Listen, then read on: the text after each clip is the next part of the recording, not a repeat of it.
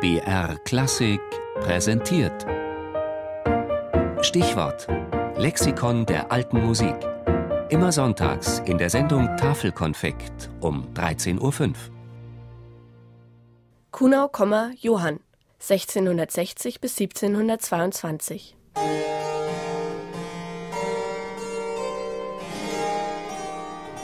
Johann Kunau, wer war das eigentlich? Zu seinen Lebzeiten stellt ihn Johann Adolf Scheibe in seiner Zeitschrift Kritischer Musikus auf eine Stufe mit Händel, Kaiser und Telemann als einen der bedeutendsten Komponisten. Heutzutage weiß man von Johann Kunau allerdings nur noch recht wenig.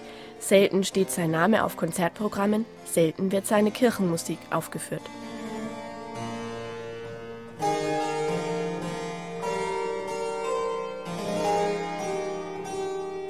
Johann Kunau kommt am 6. April 1660 in Geising, einer Ortschaft in Sachsen, ein kleines Stück südöstlich von Dresden, zur Welt. In Dresden erhält er dann seine musikalische Ausbildung bei Musikern der dortigen Hofkapelle. Heimisch wird er schließlich in Leipzig. Dort wird er zunächst Organist an der Thomaskirche, 1701 auch Thomaskantor. Bis zu seinem Antritt als Thomaskantor komponiert Kunau vor allem Werke für Tasteninstrumente. Äußerst erfolgreich sind seine Klavierübungen, sehr beliebt die biblischen Historiensonaten, sein bedeutendster Beitrag auf dem Gebiet der Klaviermusik. Kunau stellt hier jeder der sechs Sonaten einen kurzen literarischen Absatz voran, in dem er genau schildert, was in der Sonate erklingt. Was dann folgt, ist Programmmusik vom Feinsten. Die erste Sonate trägt den Titel Der Streit zwischen David und Goliath. In diesem Moment wechseln die beiden gerade Streitworte – und gleich schleudert David den Stein gegen die Stirn des Riesen.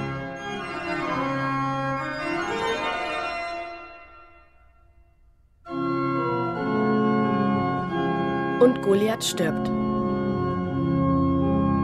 Das Amt des Thomas Kantors bringt es mit sich, dass Kunau fortan hauptsächlich geistliche Werke komponiert.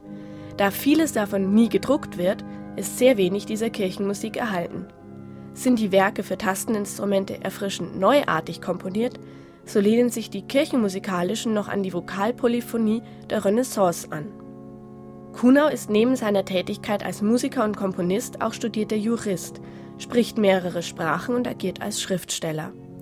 Er ist Autor der bissigen Satire Der musikalische Quacksalber.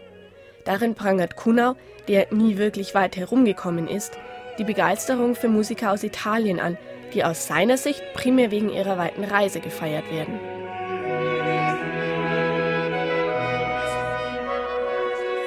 Während seiner letzten Lebensjahre wird Kunau zunehmend unzufrieden mit seinem Posten als Thomaskantor. Zum einen sind zu wenig gute Sänger und Musiker an der Thomaskirche, um seine Werke aufzuführen. Zum anderen sind mit Georg Philipp Telemann und Johann Friedrich Fasch große Konkurrenten in der Stadt. Auch sein Gesundheitszustand macht ihm mehr und mehr zu schaffen. Am 5. Juni 1722 stirbt Johann Kunau in Leipzig an Lungenschwindsucht.